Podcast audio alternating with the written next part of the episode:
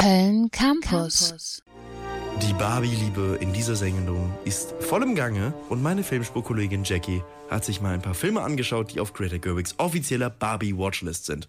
Die wurde vor einer Woche auf Letterboxd veröffentlicht und enthält die Filme, die Greta Gerwig in irgendeiner Weise inspiriert haben und die sich der Cast angeschaut hat. Was für Filme befinden sich denn auf dieser Liste, Jackie? Die bekanntesten Filme sind Der Zauberer von Oz, Singing in the Rain, Grease und Die Truman Show. Aber auch 2001 Odyssee im Weltraum ist auf der Liste. Der erste Trailer ähm, für Barbie parodiert den Film ja, beziehungsweise die Szene mit dem Anfang der Menschheit. Ziemlich treffend.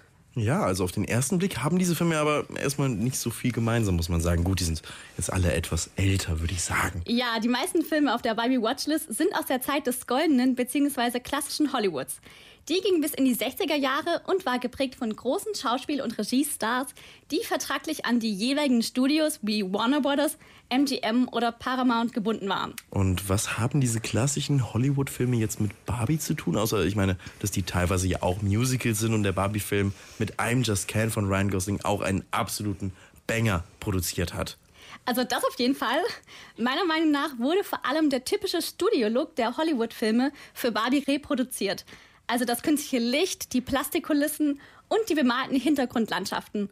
Das stellt den Kontrast zwischen dem künstlichen Barbieland, welches diese Studioatmosphäre hat, und der echten Welt sehr gut dar. Ja, da kann ich auf jeden Fall nur zustimmen. Auch das viele Pink in Barbieland erinnert voll daran. Äh, generell ist der Film ja eher sehr bunt, was man ja heutzutage bei Spielfilmen kaum noch gewohnt ist. Aber das muss bei Barbie ja auch irgendwie so sein. Absolut. Allerdings hätten die Farben alle, also meiner Meinung nach, noch mehr gestrahlt, wenn Barbie auf Film und nicht digital gedreht worden wäre. Damien Chazelle hat für La La Land zum Beispiel super, super hingekriegt, den typischen Hollywood Technicolor-Look sehr gut zu imitieren und das vor allem wegen der guten alten Filmrolle. Ah, okay, stimmt. Ich meine, bei, bei La La Land, ne, da leuchten die Farben ja auch sehr extrem. Ja, tatsächlich hat Damien Chazelle die Filme von Jacques Demy als Referenz für die Cinematography genutzt und zwei Jacques Demy-Filme, nämlich Die Regenschirme von Cherbourg und Die Mädchen von Rochefort, sind auch auf Greta Gerwigs Barbie-Watchlist. Und lass mich raten, die Filme von Jacques Demy sind auch sehr bunt. Das, denn sie sehen absolut fantastisch aus.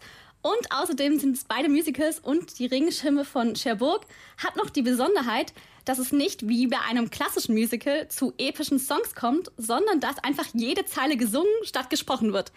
Das hört sich dann ungefähr so an, wenn zwei Charaktere sich begrüßen. C'est toi, Guy.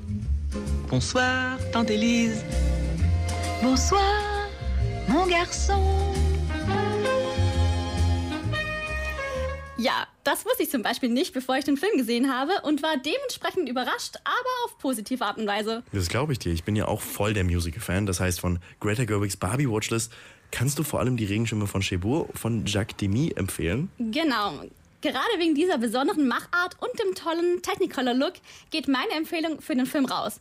Die Regenschirme von Cherbourg und die Mädchen von Rochefort von Jacques Demy sind übrigens beide auf Movie zu finden. Okay, das ging so, als ob die beiden Filme für die Leute gemacht sind, die gerade von Barbie aus dem Kino kommen und noch nicht genug kriegen können. Also für Leute wie mich. Und danke dir, Jackie. Und wir hören jetzt ähm, ein drittes Mal. Ich meine, wir machen jetzt den Hattrick voll, nämlich Dance the Night von Dua Lipa. Viel Spaß!